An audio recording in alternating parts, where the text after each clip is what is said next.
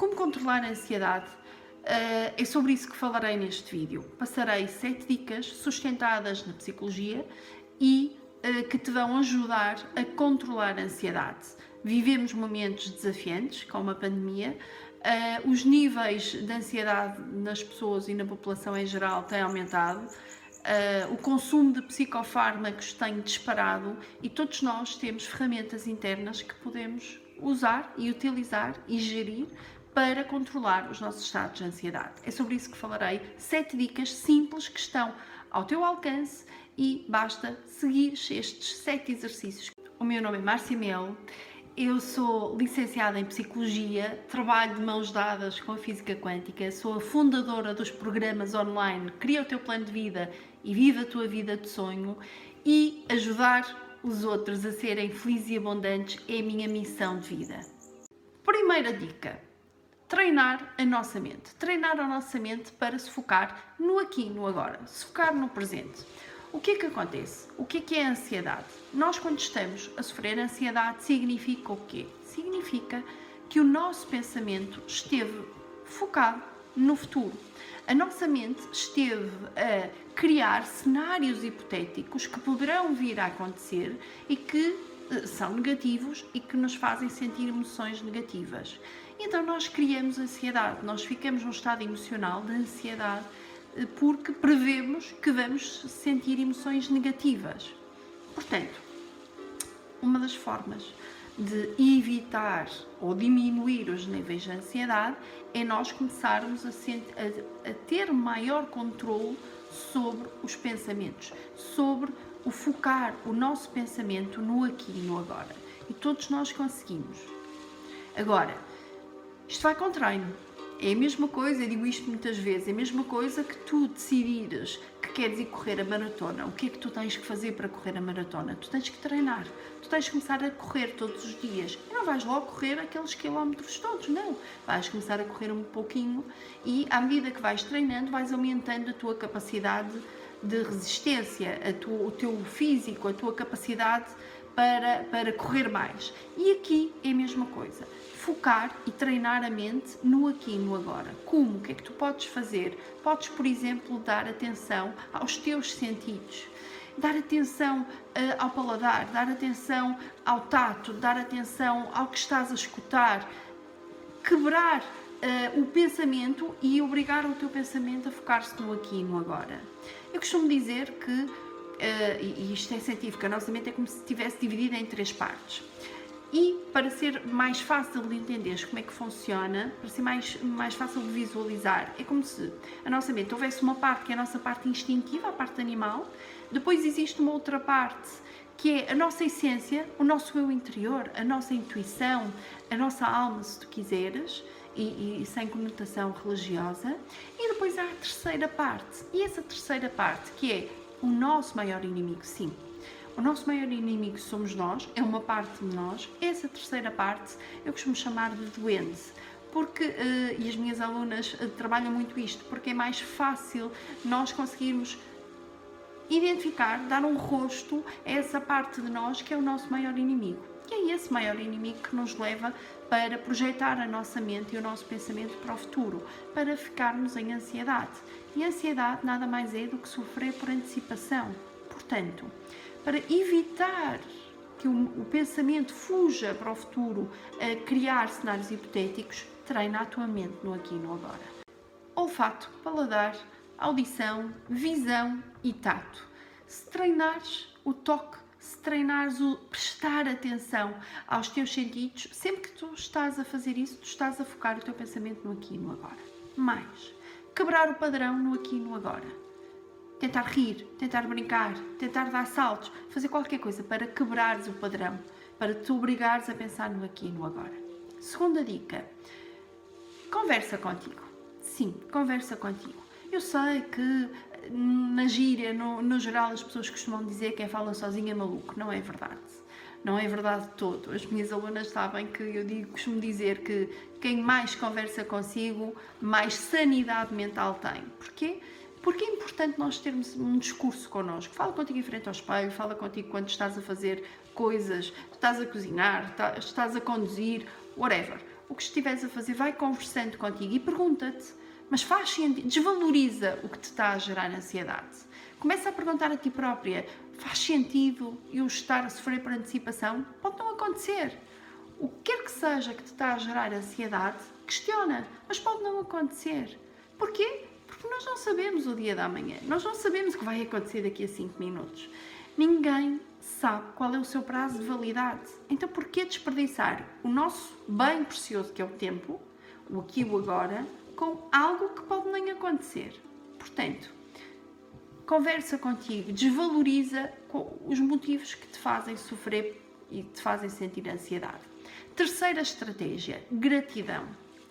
Quando estás a sentir ansiedade, para, e começa a fazer uma análise de tudo de bom que tu tens na vida. Sim, por muito, muito, muitos problemas que possam estar a acontecer, por muito que a vida esteja a acontecer e te, esteja a trazer com ela algumas tempestades, nós temos coisas boas. Nós temos sempre coisas pelas quais devemos agradecer. Primeiro, estamos vivos. Segundo, respiramos.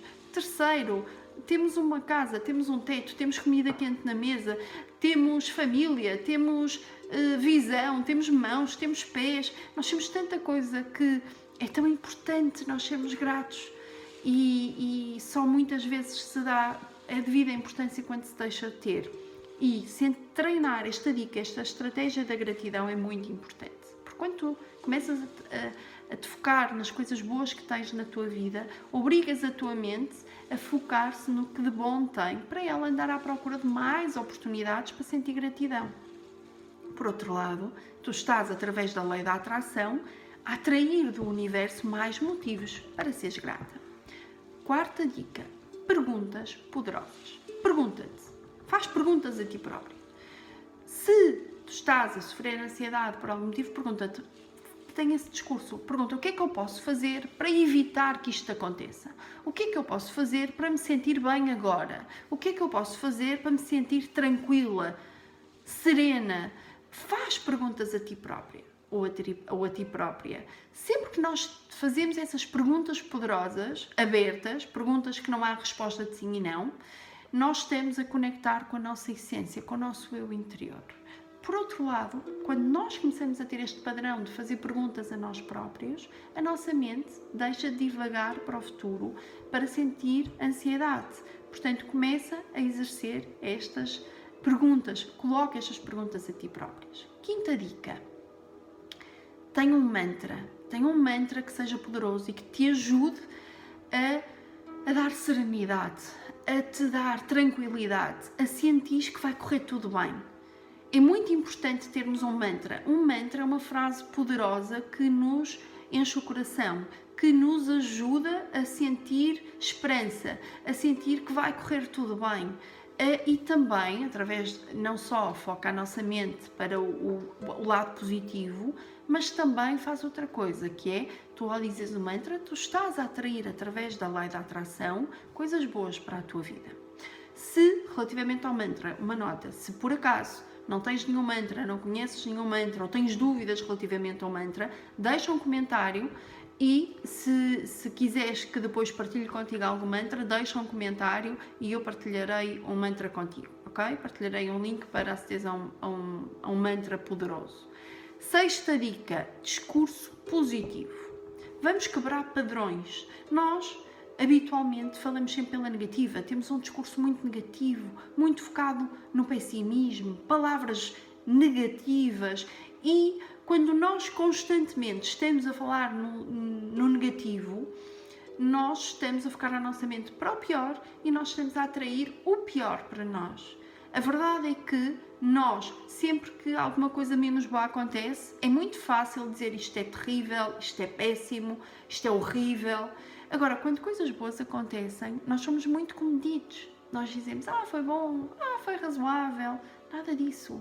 Temos que dizer, foi maravilhoso, foi fantástico, foi extraordinário. Mesmo que estejas a dizer mais do que o que foi. Porque tu estás a dizer, tu estás a focar a tua mente para o lado positivo, tu estás a atrair coisas boas para a tua vida e depois é quase como uh, se a ansiedade for amargo e tu fazes coisas positivas for doce, tu juntas as duas e adoças a ansiedade. Faz sentido?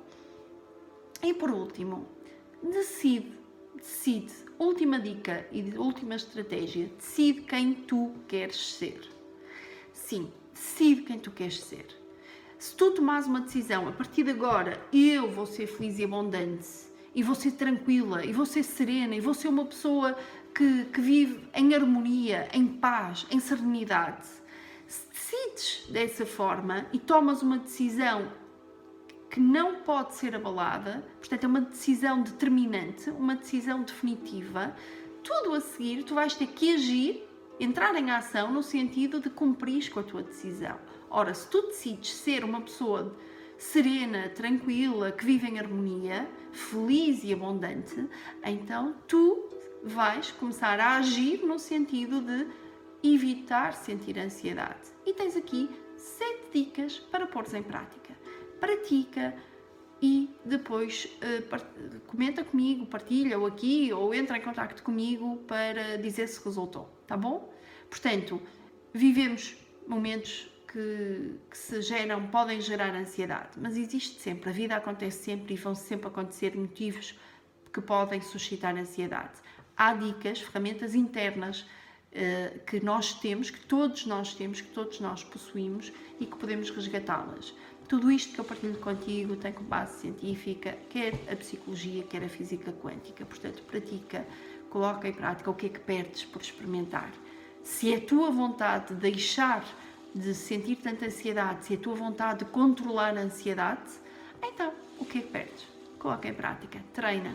E lembra-te que ninguém consegue logo começar a correr a maratona, tem que treinar primeiro. Portanto, e se tu insistires e fizeres e praticares estes exercícios regularmente, tu vais sentir diferenças significativas. Um beijinho, espero que estas dicas sejam, façam sentido para ti. Comenta se fizer sentido e ser feliz. Tenha um dia maravilhoso.